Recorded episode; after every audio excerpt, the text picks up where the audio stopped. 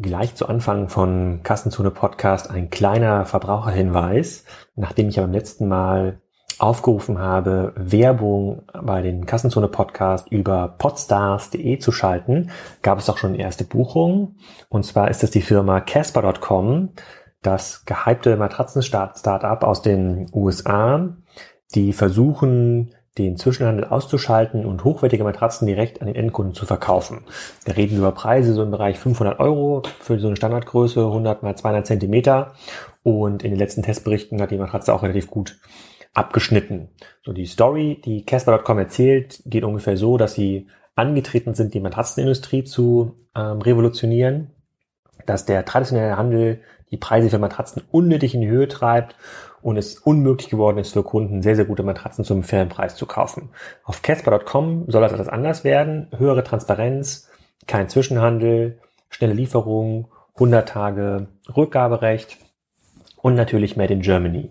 Mit dem Code NACHT können Kunden auf Casper.com 50 Euro Preisnachlass bekommen. Und das geht natürlich nur, wenn man diesen Podcast gehört hat.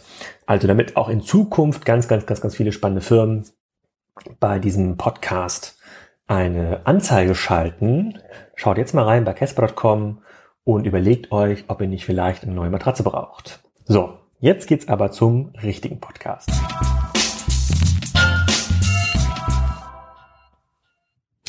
Hallo Pierre, willkommen beim Kassenzone.de Interview. Heute zum Thema Möbelhandel und Möbelhandel online. Sag doch mal, wer du bist und was du machst. Ja, moin Alex. Ähm, erstmal vielen Dank für die Einladung. Ich bin Pierre Hafeld, bin Partner bei eTribes, das mache ich eigentlich hauptberuflich und kümmere mich eigentlich um den ganzen Bereich Home and Living, sprich also Möbelhändler und alles, was ähm, möbelnah ist. Was machen Hersteller, was machen Händler. Bin nebenbei aber auch ähm, Beirat von Unternehmen wie zum Beispiel ähm, Nui Studio, ist noch ein sehr kleines Startup. Ähm, die betreue ich aber zum Beispiel in Fragen, wie können die ein Modell aufbauen, bin Speaker auf Konferenzen, wenn es zum Thema Möbel, Home Living geht und betreue eigentlich immer so diese Schnittstelle klassische Möbelhändler, Möbelhersteller und äh, Möbel-E-Commerce, alles was neu ist, was Startups sind, ähm, zum Thema ähm, Möbel online. Genau, du bist ja auch immer die Person, die ich immer empfehle oder weiterempfehle, wenn mich jemand fragt äh, zum Thema Möbel, sagt mir, hier, Pierre kennt sich aus, der kennt ja. irgendwie den Markt, der kennt die meisten Player im Markt, der kennt die meisten Anbieter und wir haben ja auch zusammen, ich versuche das mal in die Kamera zu halten, mal gucken, ob das hier funktioniert, dieses Paper hier geschrieben, Knut bleibt ähm, sitzen die Vorsetzung von dem Paper Knut und die Amazon und ähm, ich weiß gar nicht mehr, wie das erste hieß. Ähm, mir fällt das auch nicht ein, aber, aber wir, wir, uns, uns, ja, uns, fällt, uns, uns, fällt das, uns, uns fällt das auf jeden Fall, äh, ja. uns fällt das noch ein. Und in diesem Paper haben wir vor ungefähr einem Jahr, also das Q2 2015, das, das kommt relativ genau hin mit einem Jahr, haben wir schon verschiedene Thesen aufgestellt, die gehen wir gleich mal durch. Aber im ja. Grunde genommen geht es darum, mal so eine aktuelle Sicht auf den Möbelmarkt zu entwickeln, weil es relativ schwierig zu verfolgen ist, was da eigentlich passiert und gefühlt dieses, äh, dieses Salando-Moment bisher noch nicht da war oder ausgefallen ist. Und wir schauen uns quasi drei, äh, drei Fragen im Wesentlichen an. Einmal schauen wir uns an, wie verhalten sich eigentlich die Handelsunternehmen, also ein IKEA, Lutz XXL, Kriegergruppe, Steinhoff-Gruppe, wie geht's mhm. denen so? Äh, Gibt es da irgendwie Online-Konzepte? Gibt es irgendwas Spannendes das, Spannendes, das du beobachten kannst? Dann ähm, beschäftigen wir uns sehr intensiv auch mit der Frage, was können Hersteller eigentlich tun, weil wir immer noch in dieser Gemengelage sind, dass es Einkaufsverbände gibt ähm, und Händler und Hersteller und in diesem Dreieck mhm. Hersteller eigentlich bisher immer den kürzeren gezogen haben. Da ist dann die Frage, können die sich bisher mit Amazon, ja. Amazon und Co. Ähm, können sie sich irgendwie retten oder gibt es da irgendwelche spannenden Konzepte? Und dann natürlich, je nachdem wie viel Zeit noch bleibt und wie viele Hörer am Podcast dabei bleiben, ähm, schauen wir uns nochmal an, was passiert eigentlich mit Westwing, Home24, Wayfair und anderen, die da so im Markt ähm, herumfleuchen. Und Otto klemmt ja auch für sich, dass er so der führende Möbelhändler ist. Ja. Ähm, da schauen wir mal genau rein, ob das so, ob das so stimmt. So, also wir haben das Paper hier vor einem Jahr geschrieben, haben gesagt, so, hm, alles gar nicht so einfach. Äh, wir erwarten schon in, in den nächsten Jahren ein, ähm, ein, ein, stärkeres Online, Online-Möbelwachstum. Kannst du mal ein bisschen bevor wir jetzt einsteigen in das, in die Thematik des Handels, kannst du so ein bisschen Update geben, was ist in dem Markt passiert? Gibt es ja. irgendwie immer noch diese 10, 20 Prozent Wachstumsrate? Ja. Geht das noch voran? Ist es noch spannend oder äh, sagst du mittlerweile, hättest dich mal lieber für Consumer Electronics und Fashion interessiert? Da hättest du wenigstens ja. Arbeit im Onlinehandel. Nein, absolut nicht. Ähm, am spannendsten ist da, glaube ich, die Außenwahrnehmung. Also auf der einen Seite erlebe ich ähm, wirklich so einen Home 24 oder andere. Ich mache hier nur ein bisschen Werbung zwischendurch im Bild. Für die, die den Podcast hören, ich halte hier tolle Sachen in die Kamera. von, äh, von größeren Onlinern, die eigentlich von sich sagen, naja, der Markt, ähm, der Online-Markt vom, ähm, vom Gesamtmöbelmarkt macht erst so 2,5, 3,5 ähm, oder weniger aus. Hm. Klingt sehr nachvollziehbar, weil wir alle ja nichts ähm, hören von irgendwelchen großen Playern, die am Markt sind. Und man so natürlich auch begründen kann, naja, ist noch Riesenpotenzial im Markt und da passiert noch richtig was. Hm. Ich glaube, dass das mittlerweile ein bisschen anders ist, weil was viele nicht äh, wahrnehmen, was ich jetzt äh, mehr und mehr auch in den Gesprächen mitbekomme, hm. egal ob es jetzt mit ähm, Herstellern ist oder ob es mit äh, Online-Pure-Playern ist, was gar nicht in diese ganzen Berechnungen mit einfließt, also wie groß ist der Markt eigentlich, was wird aus dem Ausland importiert nach Deutschland. Also ich ähm, erlebe zum einen Hersteller, ähm, die wirklich ähm, komplett auf ähm, Sourcing aus dem Ausland setzen. Mhm. Und dann hast du aber auch ähm, viele Pure-Player, die gar nicht im Inland einkaufen, die wirklich nur auf reine ähm, Asien-Importe, Südamerika-Importe und Co. setzen. Okay, aber, glaube, aber nur, nur kurz zum Verständnis. Ja. Also da geht es quasi nicht um Einkauf von Endkunden äh, im Ausland, sondern die Zahlen werden deshalb nicht erfasst, weil ein Pure Player wie, keine Ahnung, 123möbel.de, weiß ja. nicht, ob es den gibt, 123möbel.de kauft nicht mehr bei dem Hersteller aus Delmenhorst, ja. sondern er kauft direkt aus Frankreich oder China höchst, ja. äh, äh, wahrscheinlich und diese Zahlen gehen gar nicht mehr in die Statistiken ein. Genau, richtig. Aber auch äh, einmal das, dann aber auch ähm, ausländische Modelle, ich sag mal wie, wie Wayfair und Co., die glaube ich in Deutschland gar nicht äh, mitgezählt werden, weil was wird immer gezählt? Das ähm, muss ich mir kurz notieren. Möbel, Onlinehandel, Dunkelziffer. Das ist ein ganz spannender Faktor. Ja. ja. ähm, weil was wird eigentlich gezählt? Es wird eigentlich immer geguckt, ja, die Großen wie Otto am Markt oder andere, wie viel haben die vor fünf Jahren online verkauft äh, mhm. versus stationär oder stationär ja nicht, ähm, sondern übers ähm, Katalog. ähm, Kataloggeschäft mhm. und wie viel machen die heute davon? Und ich denke, dass es eine riesen Dunkelziffer gibt und dass der ähm, Anteil ähm, E-Commerce im Möbelmarkt äh, wesentlich höher ist, als wir eigentlich ähm, annehmen. Aber wesentlich würdest du sagen, doppelt so hoch, dreimal so hoch? Also signifikant. Signifikant höher. Okay, also das Sicherlich nicht bei 2,5 oder 3 ähm, Prozent. Ich denke das nicht. Vor allem, was man auch noch bedenken muss, wenn Verbundgruppen zum Beispiel ähm, Wachstum melden, dann meistens nur durch ähm, Zukäufe von anderen Mitgliedern. Mhm. Aber wenn man mit den Händlern spricht vor Ort, also wenn man wirklich in die Möbelhäuser reingeht, was ich auch ähm, öfters mache und ähm, mhm. gerne mache, ist es ganz spannend zu sehen, die Flächen sind leer. Also wenn sie voll sind, dann ähm, samstags. Ja, ist einfach super Service für die Kunden, die dann da sind, ne? Ja, ja. sollte man meinen.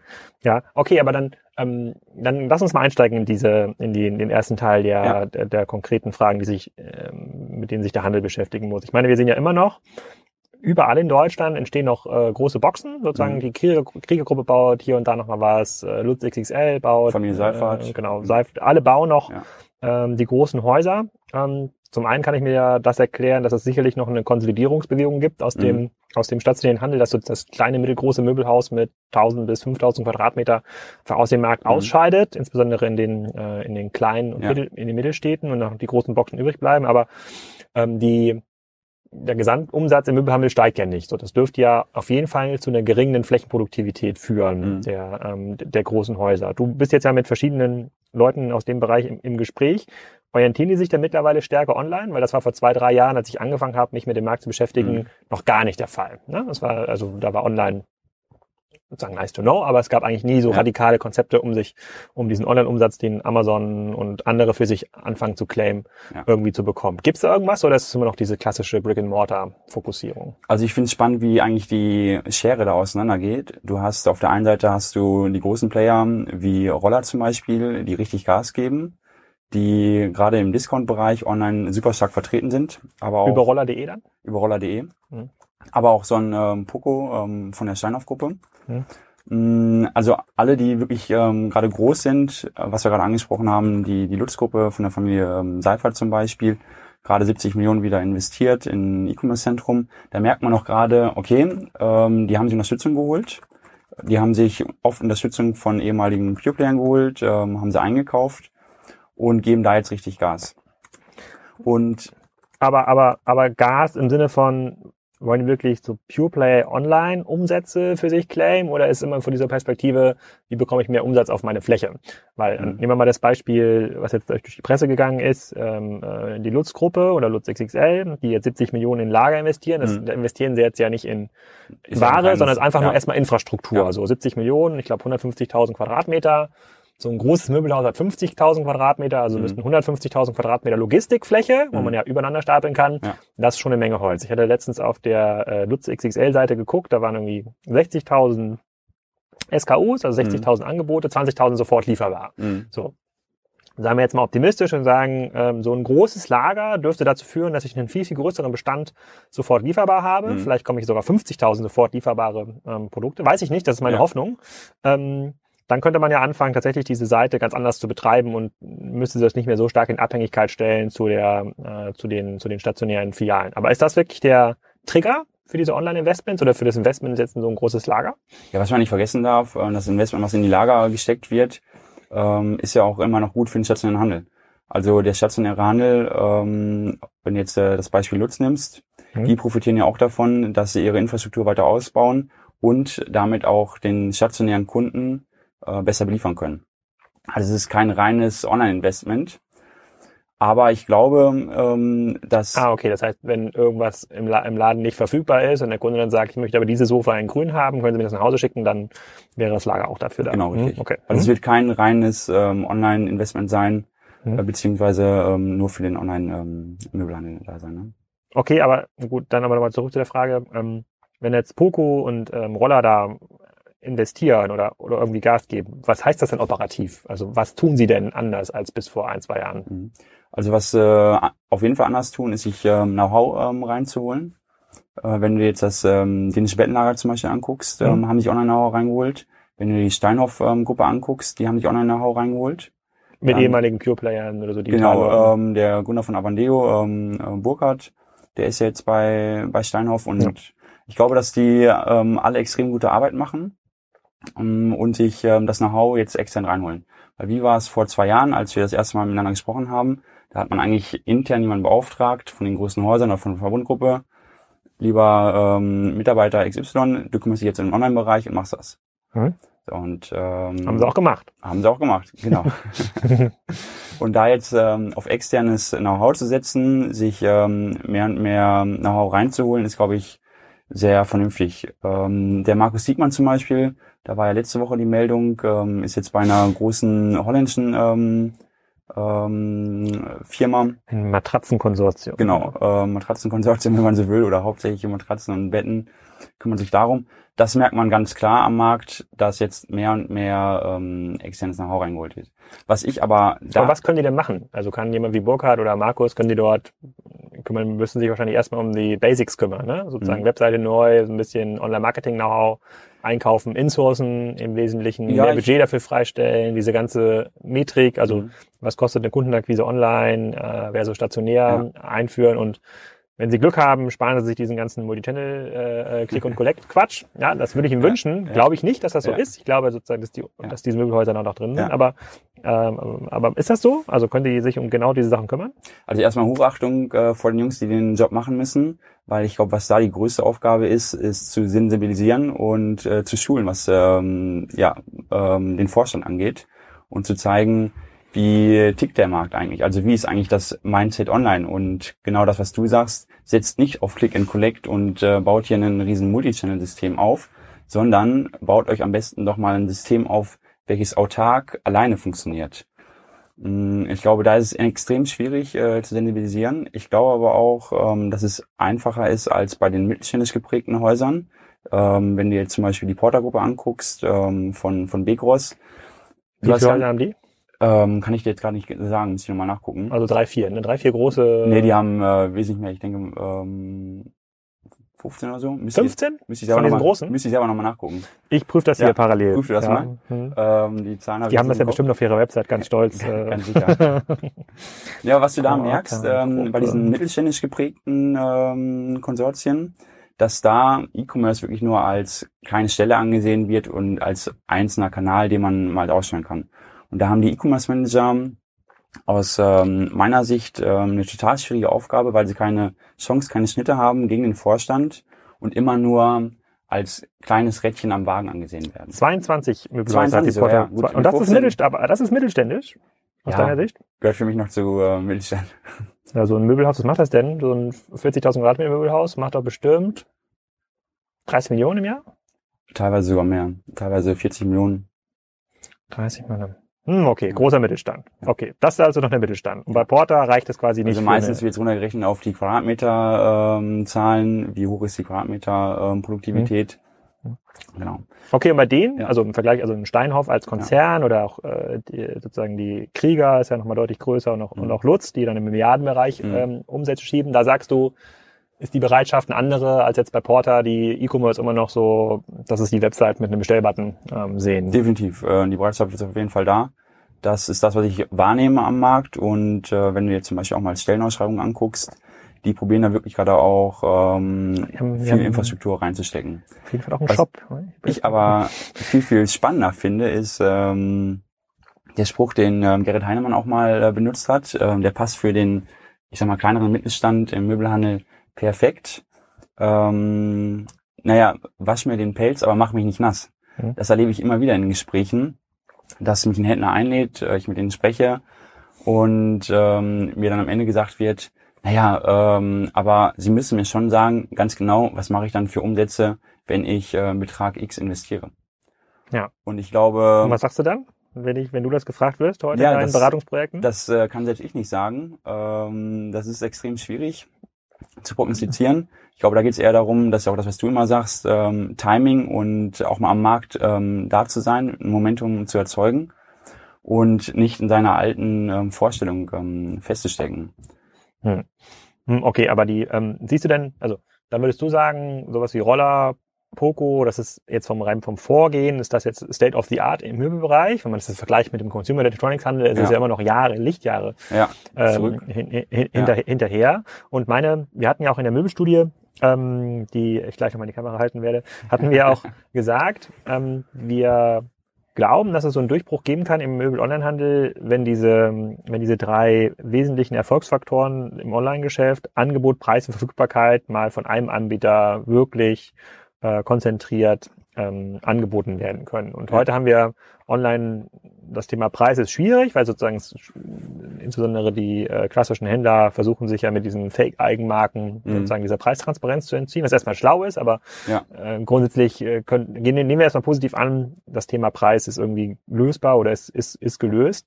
Dann ähm, das Thema Angebot ähm, ist, glaube ich, soweit fein. Ich glaube, mhm. bei allen großen Seiten gibt es genug Sofas äh, ja. und Sessel und Betten und Einbauschränke ähm, zur Verfügung. Und dann bleibt noch das Thema Verfügbarkeit, wo die meisten Anbieter, insbesondere bei den Großmöbeln, sehr schlecht sind. Ja. So von den 60 20.000 verfügbaren Produkten bei bei Lutz ist das meiste ja so Kleinstgedöns, ja, irgendwelche ja. Accessoires, irgendwelche Beistelltische, ja, einfach zu mhm. lagern, mhm. einfach zu produzieren, einfach auf Halde, aber alle mhm. dieses Thema Großmöbel, Betten, Kastenmöbel ähm, wird ja immer immer noch on demand produziert mit so sechs bis acht Wochen ähm, Lieferzeit. Und ähm, da ist ja also meine These auf jeden Fall, wenn das jemand schafft, alles verfügbar online zu stellen. Mhm. Das schafft ja noch nicht mal ein Home24 oder andere. Wollte ich gerade sagen, Dann, also selbst äh, die großen ähm, wie Made.com oder Home24 ähm, schaffen das nicht.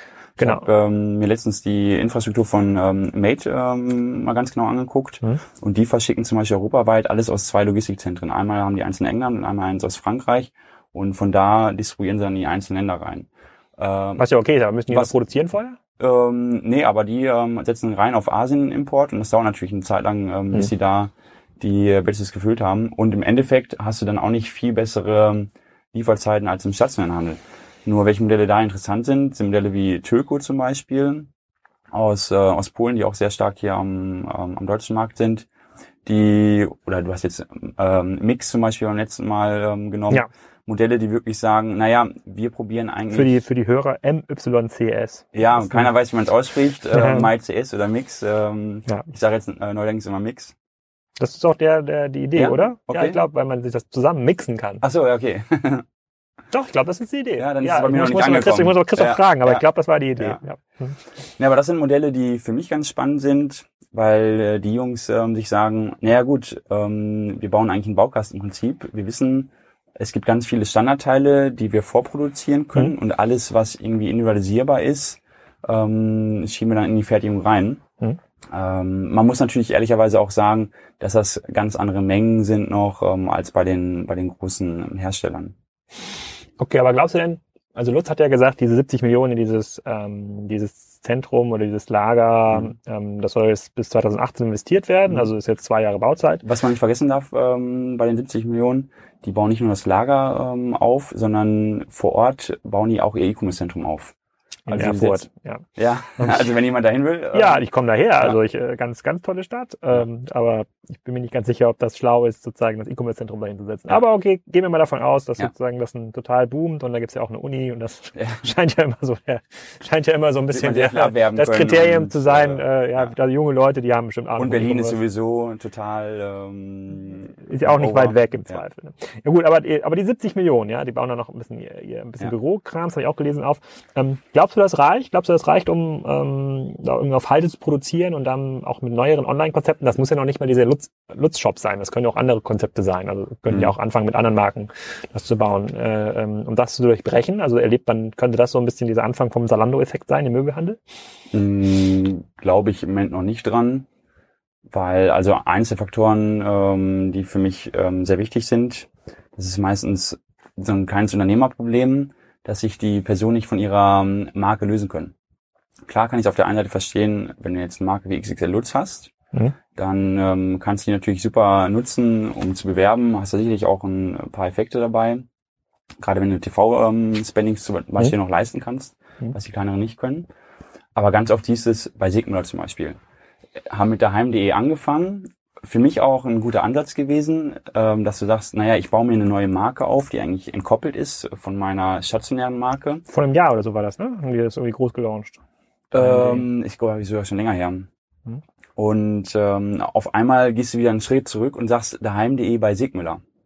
Also eigentlich der gute Ansatz, den du hattest, zu sagen, naja, ich baue mir jetzt was externes auf, ähm, welches alleine für sich läuft, welches entkoppelt ist von den stationären Marken, die ich habe, von den stationären Preisen, die ich habe, schießt auf einmal wieder in den Wind und machst einen Rückschritt. Wie groß ist Sigmüller? Aus dem Mittelständler aus deiner Sicht? Ja, kann ich dir aber gar nicht sagen, ähm, wie viel Umsätze. Aber was war denn die Motivation, sowas wie daheim.de zu machen, anstatt äh, die Segmüller-Seite? Oh Gott, wie sieht die denn aus? Äh, anstatt diese Seite mal ja, sieht aus wie so ein Möbel, ja. Möbelflyer. Aber okay, ja. gut, wenigstens äh, behalten ja, was, sich, sind sie sich ja, da treu. Was Aber, ist der Anspruch? Also wovor haben die meisten ähm, im stationären Handel Angst? Ja, Hilfe, wenn ich jetzt doch meine ähm, Waren online stelle, dann werde ich ja transparent bei den Preisen. Hm. Und äh, deswegen war der Anspruch zu sagen, naja, um aus dieser Preistransparenz rauszukommen, Sieben, launche ich ähm, daheim.de. Okay. Sieben, vier Jahren. Ja. Ah, okay. Ja. Okay, gut. Aber so wie ich, ja, und dann gibt's auch noch Megastore, den Mitnahmemarkt. Okay, da erscheint es noch so ein paar strategische Probleme zu geben, bevor man da diesen Online-Business ja. ähm, erfolgreich sein kann. Okay, das also da siehst du, da ist so ein bisschen die Heritage das Problem. Weil die sehen das auch so eine, auch die Eigentümerfamilie von Lutz sieht das quasi nicht wie so eine Portfolio-Investment, sondern ja. sagen sich, wir müssen eigentlich aus dieser, wir müssen ja. diese Marke stärken, wir müssen den extrem starken und tollen Wert der Lutz-Marke in die Online-Welt transportieren, ja, das damit ist, alles besser Das ist immer der Ansatz und da packe ich mir eigentlich immer wieder so ein bisschen an, an den Kopf. Hm. Nein, wir müssen unsere A-Marke, die müssen wir transportieren und diesen Portfolioansatz haben die wenigsten. Also wer den hat, ähm, ist zum Beispiel Bernd Weber aus Pfarrkirchen. Der hat sich bei ähm, Garten und Freizeit ähm, eingekauft. Und das ist für mich zum Beispiel ein gangbarer Weg zu sagen, naja, ich sehe es erstmal als Portfoliogedanke. Was macht der sonst noch, außer Garten und Freizeit? Ähm, der hat stationäre Händler unten in, äh, in Süddeutschland. Ähm, Weco heißen die. Das Weco. Die, genau, Weco Pfarrkirchen. Mhm. Ähm, hat da ähm, mehrere Handelshäuser, auch einer der wirklich großen Player am Markt, ähm, der guten ähm, Player am Markt. Mhm. Ja. Und der sieht es quasi eher so wie ein, wie ein, äh, wie ein Portfolio. Und, genau. und siehst du denn im Handelsbereich ähm, sozusagen aus dem stationären, also die Mittelständler, so wie ein Porter, die sehr stark an ihrer Marke hängen, oder wird es ja noch so ein paar andere geben, sozusagen verstehe ich, dass das ist eher noch so ein Transformationsthema, so ein Transformationsproblem, aber gibt es irgendwie noch kleinere, also die jetzt so stark bedroht sind, dass sie radikale Sachen machen könnten, die vielleicht nur zwei, drei kleinere Möbelhäuser haben, die aber irgendwie in einem Premium-Segment unterwegs sind, was, was man, mhm. was, was ein bisschen mehr Marge hergibt, noch ein bisschen mehr Investmentmöglichkeiten. Gibt es da irgendwas, was du bisher gesehen hast im, im Markt, was sich spannend entwickelt? Mm, relativ wenig, muss ich sagen. Was mir jetzt gerade spontan einfällt, ist zum Beispiel aus ähm, Bielefeld, aus meiner schönen Heimat, ähm, jemand, der vorher auch. Das piep ich aus. Ja, okay. Die Stadt gibt's ja auch nicht. Ähm, ja. Ähm, der vorher auch im Handelsgeschäft war, im, im, im kleineren Segment. Mhm. Und äh, jetzt zum Beispiel Boxspringbetten über Amazon verkauft. Auch mit einer ähm, sehr, sehr großen ähm, ja, Umsatzziel und auch gut ähm, über ähm, Amazon verkauft. Mhm. Ich habe also, ich hab, ich, ja. ich hab, ich hab im Zuge dieser Matratzendiskussion, dieser ganzen Online-Matratzenhändler, Eves ja. Mattress heißt doch einer, ne? Ja, Eve Mattress, glaub, äh, Moon, Bruno Bett. Äh, Bruno hatten wir ja auch auf dem Digital Commerce Day bei uns ähm, hier in Hamburg. Mattress. Auf jeden Fall habe ich irgendwo gesehen, haben die jetzt auch so ein so einen ähm, so einen Boxspringbett quasi so eine. Ja, Bruno Bett hat äh, Bruno Bett jetzt, äh, auch Boxspringbetten. Ja, das heißt genau. aber, das bedeutet ja. ja eigentlich nur, dass die anderen Matratzenhändler äh, das in nächster Zeit auch nachziehen. Die versuchen ja dort ein einheitliches Kundenerlebnis über alle äh, über alle Anbieter hinweg ja. zu ermöglichen. Da wird es das auch geben, denke ja. ich mal. Aber teuer, ne? Ich glaube, dass dieses Boxspringbett bei Bruno Bett kostet irgendwie in der kleinsten Ausführung 1,6 oder so. 1,6 und die größeren so. Ähm, ähm, ja, also war Wahnsinn. Also ja unfassbare Abzocke, glaube ich. Ja. Das ist auch, ist ja auch bisschen, spannend äh, mit dem äh, mit dem Test jetzt, was hier vom Warentest herausgekommen ist, ähm, die eigentlich nochmal probiert haben, alle Online-Matratzen ja. tierisch abzuwerten, wo sich äh, viele Online gerade total mokieren und sagen, ja Mist, äh, wir wurden total abgewertet. Aber zum Hintergrund, was ist vor einem Jahr passiert, vor genau einem Jahr, wurden die ganzen stationären Händler mit ihrer Matratze abgewertet, ähm, massiv. Da weiß ich noch, da hat Stiftung Warentest äh, geschrieben, lieber Kunde, wenn du dir ein vernünftiges Lattenrost kaufen willst, geh doch ähm, in den Baumarkt rein und ähm, kauf dir eine Spanplatte, zersäg die. Da bist du besser dran als mit den ähm, Lattenrosten der, der Hersteller, die du hier ähm, finden kannst. Echt? Ja, und äh, welche Auswirkungen hat das? Keine. Welche Auswirkungen wird das jetzt haben? Keine. Doch, ich habe in diesem Test gesehen, diesem Online-Test, also ich glaube, ich habe eine Auswirkung, ich selber gemerkt, ja. da war, da war, wurde nämlich die Matratze Bodyguard von bet1.de ja. war ja am besten bewertet. Ja. Und dann bin ich direkt auf die Seite gegangen, weil ich habe noch nie von bet1.de ja. gehört. Da gab der, außer ich, wahrscheinlich war das mal irgendwas, was ich mir bei RTL 2 gesehen habe in irgendeiner Reportage über die Matratzenmafia. Und RTL 2? was? Du guckst RTL 2? Ja, ja, doch, doch. Ähm, um mich, wenn es um die Matratzenmafia geht, bin ich so, natürlich bin ich beim RTL 2, um mich zu informieren. Online natürlich, ne? Ich guck's nur online. Ja. Und, ähm, und äh, da konnte man, da war die Matratze schon total auf, äh, ausverkauft. Aber die war ja halt mit Abstand am besten bewertet mhm. ähm, und war auch ziemlich billig. Also die kostet 199 Euro im ähm, den, das, äh, das einfache Modell. Und ach, jetzt ist sie jetzt auch wieder bestellbar. Ich guck mal ganz kurz, was ist denn so meine Breite? Was ich aber auch Meter mal, finde, zwei Meter, wo sind wir denn da? 229 okay. Euro, das ist ja ein Sportpreis. Naja, auf jeden Fall, ja. ich glaube, die freuen sich äh, einen Keks, weil die werden jetzt wahrscheinlich im nächsten halben Jahr, solange diese Stiftung Warentestberichte irgendwie wirken, werden die einfach massiv in diesen ja. Markt reingehen. Was man aber auch sagen muss, ähm, selbst Stiftung Warentest hat natürlich keinen Überblick über den ähm, Markt, hat dann nur punktuell einige rausgenommen. Und der Markt für Online-Matratzen ist ja mittlerweile viel, viel breiter, weil alles auf den, auf den Markt kommt. Ich glaube, wovon man eher ähm, Angst haben muss, wenn man jetzt gerade Online-Matratzen verkauft, ist vor den Markteintritten von Casper. Jetzt gerade ja massiv beworben auch überall. Aber viel teurer, oder? Ist Casper teurer? Ja. Ja. Ich guck mal ganz kurz bei Casper. Ja, oder Taft Needle zum Beispiel auch. Also wenn. Äh, also jetzt hätte ich mal geguckt, also ein Meter mal zwei Meter für diese Bodyguard-Matratze kosten 229 Euro. Ja. Also ein Schnapper. Ne? Ich glaube, ich habe die letzte Matratze vom dänischen Bettenhaus, aber das beste Modell, was es gab natürlich, ähm, aber 50% äh, Rabatt beim ja. Kauf von zwei Matratzen, habe ich natürlich gleich zwei gekauft. Ja. Ähm, habe ich, glaube ich, 600 Euro bezahlt. Insofern Und 100 Prozent Rabatt, wenn du drei kaufst, ja? was weiß ich nicht, dass das, das Rabattschild war schon so groß, das war gar nicht mehr, das konnte man gar nicht mehr ja. äh, machen. Ich guck mal bei Casper, was das irgendwie kostet, aber ich glaube, das ist echt, die waren alle so um die 400, 500, glaube ich. Wo du gerade Rabatt sagst, fällt mir ein, das ist ja auch ein äh, Grundproblem der, ähm, der stationären, diese Rabattitis. Also 500. 1 Meter 500. mal 2 Meter 500. Das ist schon... Okay. Hm doppelt so teuer wie die Bodyguard-Matratze. Aber gut, ja. wenn, wenn du Venture Capital finanziertes Geschäftsmodell bist, musst du irgendwie auch ein bisschen Fantasie in den Margen erzeugen. Das schon, äh, das kann ich schon verstehen. Ja. Aber nee, nee, jetzt habe ich diesen Testbericht mit der Bodyguard-Matratze, das heißt, die nächste, die kaufe ich auf jeden Fall da. Dann müsstest du mal einen Testbericht schreiben, äh, wie die ähm, Bodyguard-Matratze ist. Ja, die super. Die ist super. okay. Cool, also im Handelsbereich, also außer dass sozusagen da aus äh, ähm, irgendwo im fernen Süddeutschland in Baden-Württemberg jemand sich an dem einen oder anderen Modell beteiligt im Sinne einer Finanzholding, ist jetzt nicht so viel Licht am Ende des Tunnels und diese 70 nee. Millionen Investment von Lutz ist auch erstmal so ja. äh, äh, im Sinne des äh, Omnichannel Gesamtservice-Gedanken und nicht auf nicht aus Sicht des, äh, wie können wir mal Amazon, Home24 und andere ja. angreifen und, ähm, und schlagen. Oh, das ist eine, also eine spannende ähm, Sichtweise. Dann würde ich mal weitergehen in, in sozusagen in unseren zweiten Frageteil. Ja, warte, bevor du in den Ach zweiten so. Frageteil gehst, ja. fällt mir noch ähm, was ein, was ich nämlich sehr spannend finde.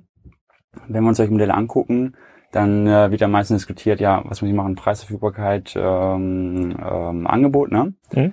Und die Modelle, die eigentlich ähm, fernab dieses Streams liegen, also was wie ähm, Monokeen als, äh, als Shopping-Club, ähm, mhm. auch sehr stark im Möbelbereich mittlerweile, oder aber auch so ein, so 99 Shares, das sind für mich die Modelle, die total spannend werden zukünftig auf dem Markt.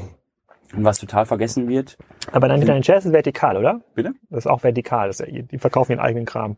Nee, die verkaufen keinen ähm, eigenen Kram, ähm, sondern ähm, 99 Shares bindet ja die einzelnen Händler an, die online verkaufen und ähm, stellt die dann zur Verfügung durch die ähm, Innenarchitekten, Innendesigner, die dann deinen Raum ähm, fertig machen. Ne? Hm.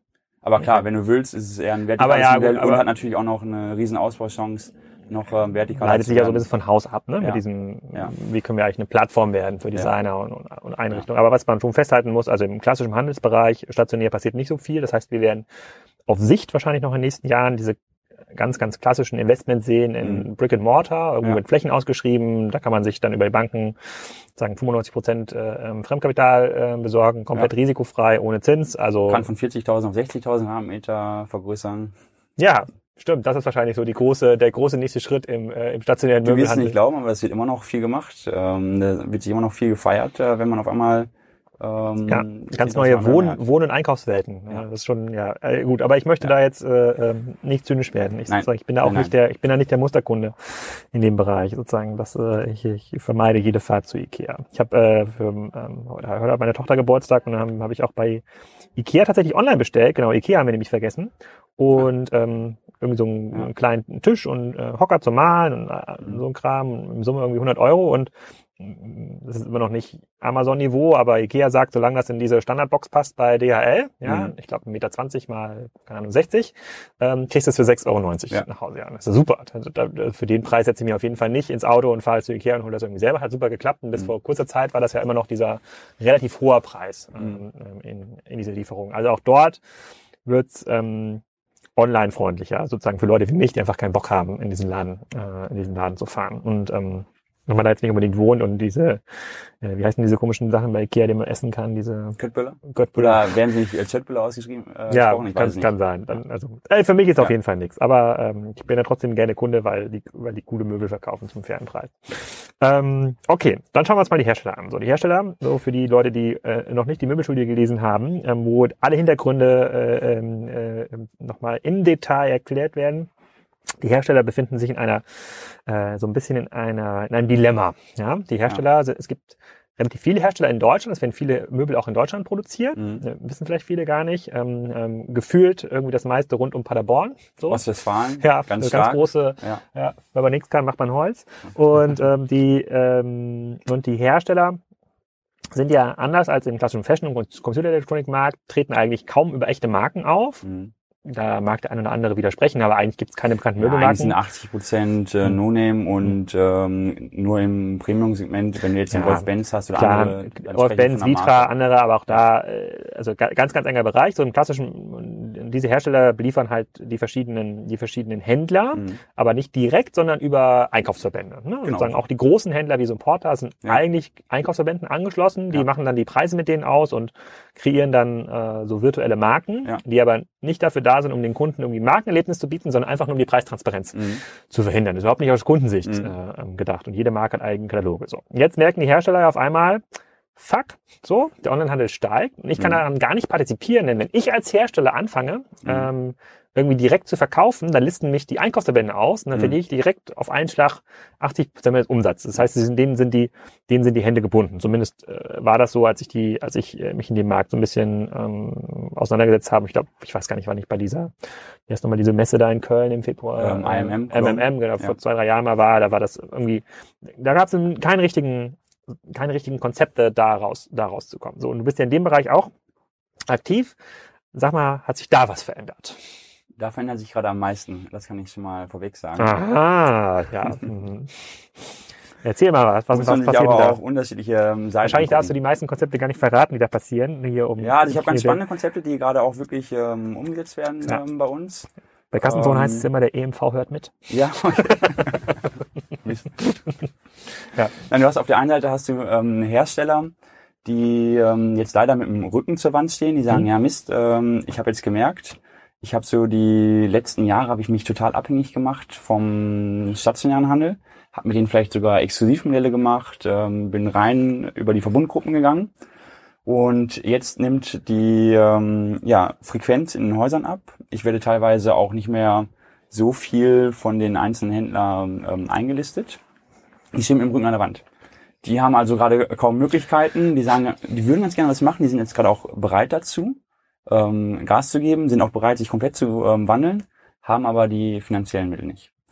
Wie groß ist so ein Hersteller? So ein, so ein äh, Ja, kann man das irgendwie sagen? 250 Mitarbeiter, ähm, 60, 70 Millionen Euro Umsatz. Ähm, ich habe teilweise welche, die verlieren 50 Prozent oder haben 50 Prozent ihres Umsatzes in den letzten Jahren verloren. Das ist schon ähm, Wahnsinn. Und gerade wenn du jetzt so die Möbelzeitschriften anguckst, wie Möbelkultur, Möbelmarkt, ähm, Inside Wohnen, dann liest du immer wieder ähm, wirklich von Insolvenz, Insolvenz, Insolvenz.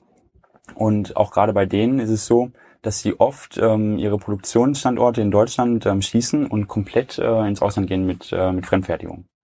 Also das ist das ist eine, was gerade auf dem Markt passiert. Ist das billiger? Also kann so ein Hersteller einfach aus Ostwestfalen nach, keine Ahnung, nach Polen geht man wahrscheinlich nicht, ist wahrscheinlich genauso teuer geworden. Warum geht man heute so Polen ist nach immer noch extrem Rumänien? günstig. Also Polen ist noch naja, günstig? Polen, Ungarn, ähm, Okay. Rumänien.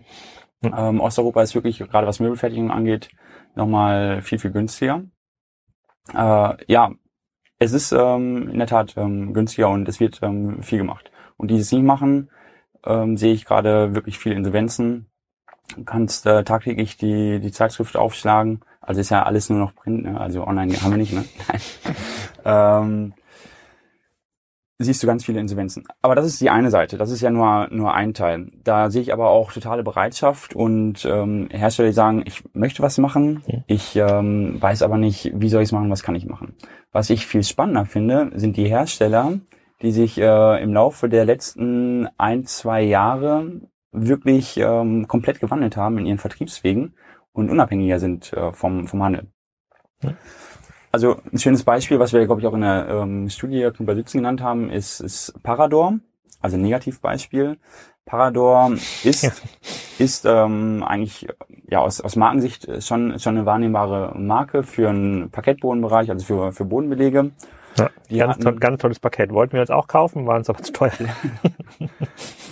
Mm, Wie gesagt, die ähm, haben eine schöne Marke und mit Wechsel ähm, der Geschäftsführung kam die Idee auf, naja, wir müssen ja jetzt auch in E-Commerce machen, Mhm. äh, wie so oft äh, dann der erste Gedanke ist. Mhm. Haben das dann auch gemacht, haben eine Agentur beauftragt, ich weiß nicht, ähm, welche das war, und ähm, haben aus, ich sag mal, aus, aus ähm, E-Commerce-Sicht wirklich einen schönen Shop ähm, hingestellt. Mhm.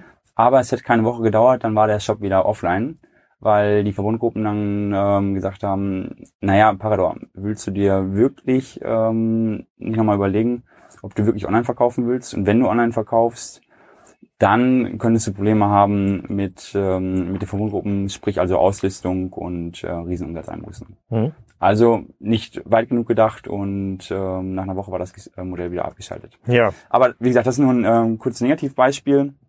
Äh, viel spannender sind ja die, die positiven Beispiele. Ich habe gerade mehrere Gespräche mit, ähm, mit Herstellern, denen es mittlerweile gelungen ist, mh, sich unabhängig zu machen vom stationären Handel. Die große Anteile entweder ähm, über ähm, Online-Pure-Player verkaufen. Ähm, mit so ihrer- wie Home24 oder für Westwing produzieren. Genau, oder richtig, andere. für Mhm. andere. Mhm. Ähm, oder aber auch zum Beispiel über Amazon und Co. verkaufen, über Marktplätze, Mhm. sich anbinden an, an Otto und Co. Mhm. Also verschiedenste Wege nehmen.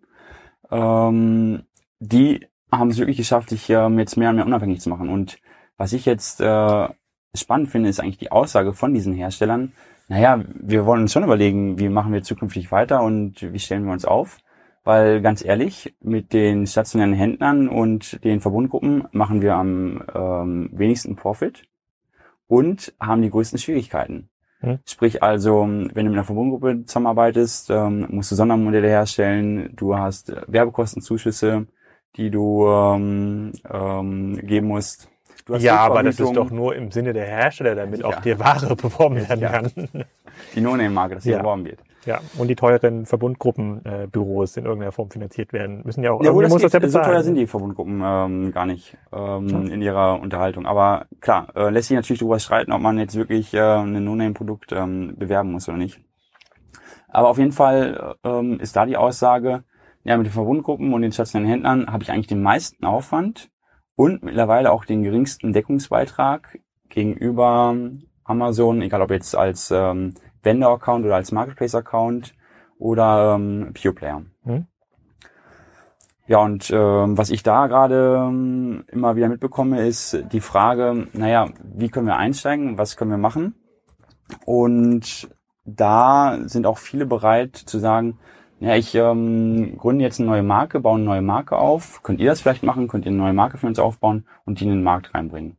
Weil die wissen, die haben. Also eine Marke wie, keine Ahnung, ähm, damals Avandeo oder Caspars oder Bruno, also ist auf dem, auf dem Niveau schon oder mehr auf dem Niveau, wie Verbundgruppen Eigenmarken gebaut haben? Mm, ja, das ist ja die Schwierigkeit, Verbundgruppen Eigenmarken. Das ähm, sehen viele als äh, Marken an, sind aus meiner Sicht aber absolut ähm, keine Marken und spielen auch online keine Relevanz.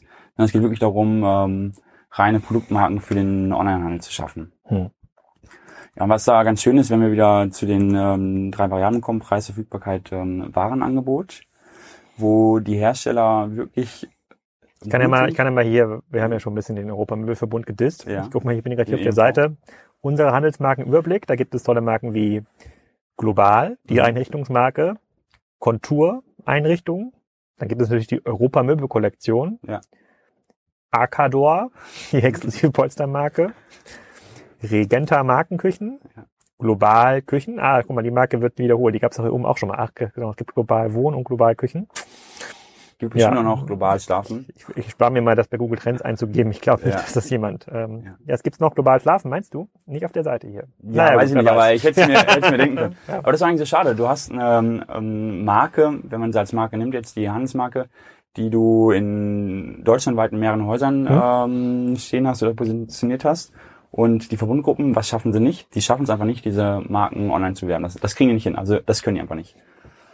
Hm. Sind aber auch so eine, wie hat das irgendjemand mal gesagt, ich glaube, der, ähm, ich glaube, Max Berger von, von Rice hatte mir das mal gesagt, ja. diese Marken entstehen halt immer gedanklich in diesem Vertriebskorsett. Ne? Die ja. überlegen sich so, die Marke ist ja nicht dafür da, den Kunden zu begeistern, die Marke ist dafür da irgendwie, dass man ein schickes Logo hat und einen Katalog dafür drucken kann, also nie auf, also und halt in diesen Flächen funktioniert. Und die Marke ja. wird nie dafür entwickelt, eigenständig Kunden überzeugen zu müssen. Ob das jetzt bei Amazon der Fall ist oder in irgendeinem anderen ja. Online-Vertriebskanal. Ähm, und die haben weder die Leute dafür, noch haben sie auch das Know-how, äh, was dazu notwendig ist, eine Marke zu bauen. Und eine Marke ist ja mehr als ein Logo und, ähm, Definitiv, und, und, und, und, Namen. Aber da fängt es ja schon an. Ähm, da kann man sich dann drüber streiten, was ist eine Marke. Und ähm, die meisten denken natürlich dann erstmal, naja, ich brauche ein schickes Logo und das war's. Ja. Und da wissen wir natürlich, dass es äh, ist, bei, für dich Fashion for, so ist. ist für dich Fashion for Home eine Marke? Fashion Form ist für mich auch keine Marke. Sondern einfach nur ein Produktionssystem? Äh, ja, ein Vertriebssystem würde ich ähm, sagen. Ne? Hm. Ja, ich überlege gerade, ich hatte, ich hatte letztens schon gesagt, dass ich den Möbelhandel unterstütze und ähm, ich habe mir so einen Fashion for Home Sessel gekauft. Mhm. Aber in der Tat ähm, nehme ich Fashion for Home als sozusagen Handelsplatz wahr und ich, ich kann ja sagen, der Sessel ist ich kann gar nicht sagen, das ist ein Fashion for Home Sessel, sondern der Sessel ist mhm. von Fashion for Home. Ja. Und bei, ich meine, bei Vitra oder bei, bei, bei den ganzen, beim Launch Chair sagt man das ja anders. Also das ist ein Launch Chair, ne? ja. produziert vom Vitra. Ja. Das, also das, das fällt den Marken immer noch ein bisschen schwer. Okay, aber es fällt auch den Onlinern nicht ganz einfach. Ja, da, aber da muss ich nochmal ähm, recht geben gerade zu, zu dem Argument, was du ähm, gerade gesagt hast. Das meiste, was aufgebaut wird, entsteht wirklich aus diesem Vertriebskonzept oder Konstrukt. Mhm. Ich ähm, baue erstmal was für den stationären Bereich auf und probiere dann irgendwie, wie kriege ich es in den Online-Bereich rein. Und der Weg müsste aus meiner Sicht ähm, andersrum sein.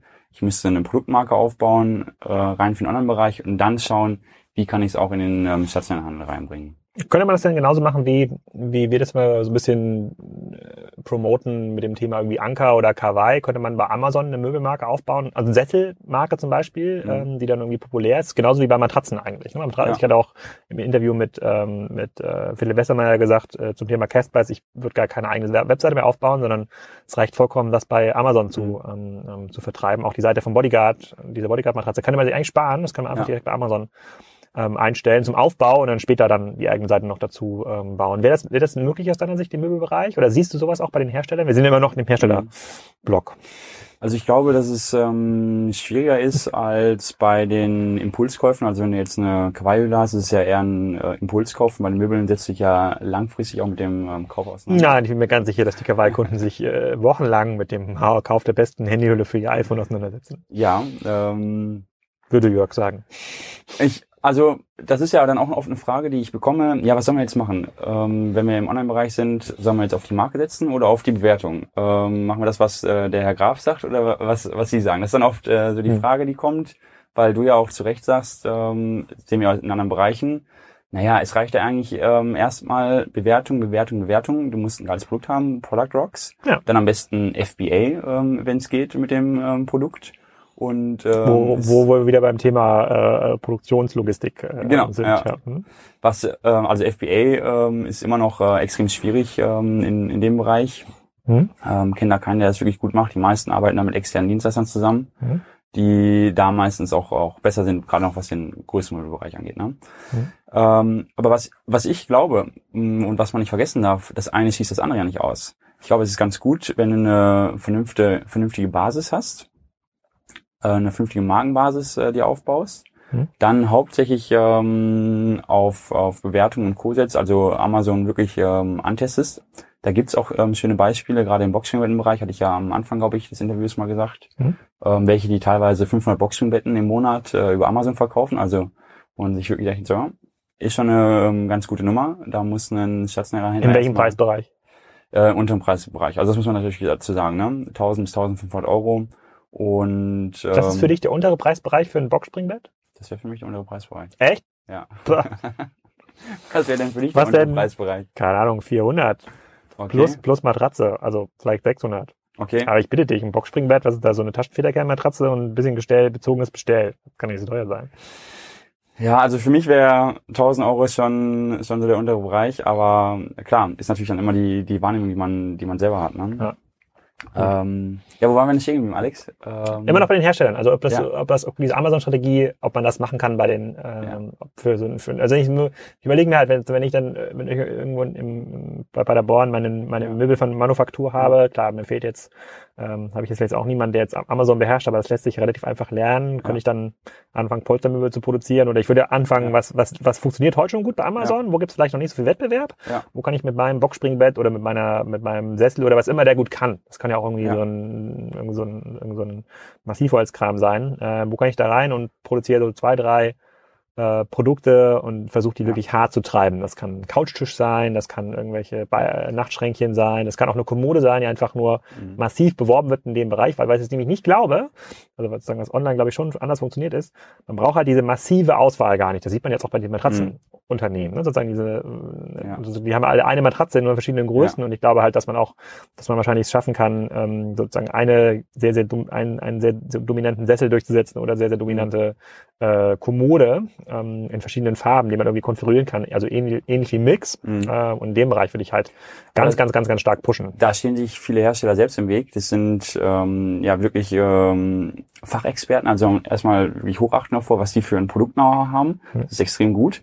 Aber es spielt ähm, hinter für den Kunden keine Rolle, ob ich da jetzt ähm, 250 Taschenfederkerne drin habe oder 300 oder 350 das ist ähm, aus Kundensicht total egal. Und es ist auch total egal, ob meine Feder zum Umschlag. Ähm, ich guck mal kurz bei der, Bruno Bett, wie viele Taschenfedern. Der, der Rückenlehne, was das für ein, für ein Beschlag ist, das interessiert den Kunden nicht. Also das ist so meine Wahrnehmung. Und jetzt zurück zu deiner Frage. Ähm, genau. Und das könnte halt, es funktionieren, ja. ja oder nein? Die Frage stellt sich nicht. Es funktioniert. Also das ist eigentlich das, was wir im Moment extrem viel machen.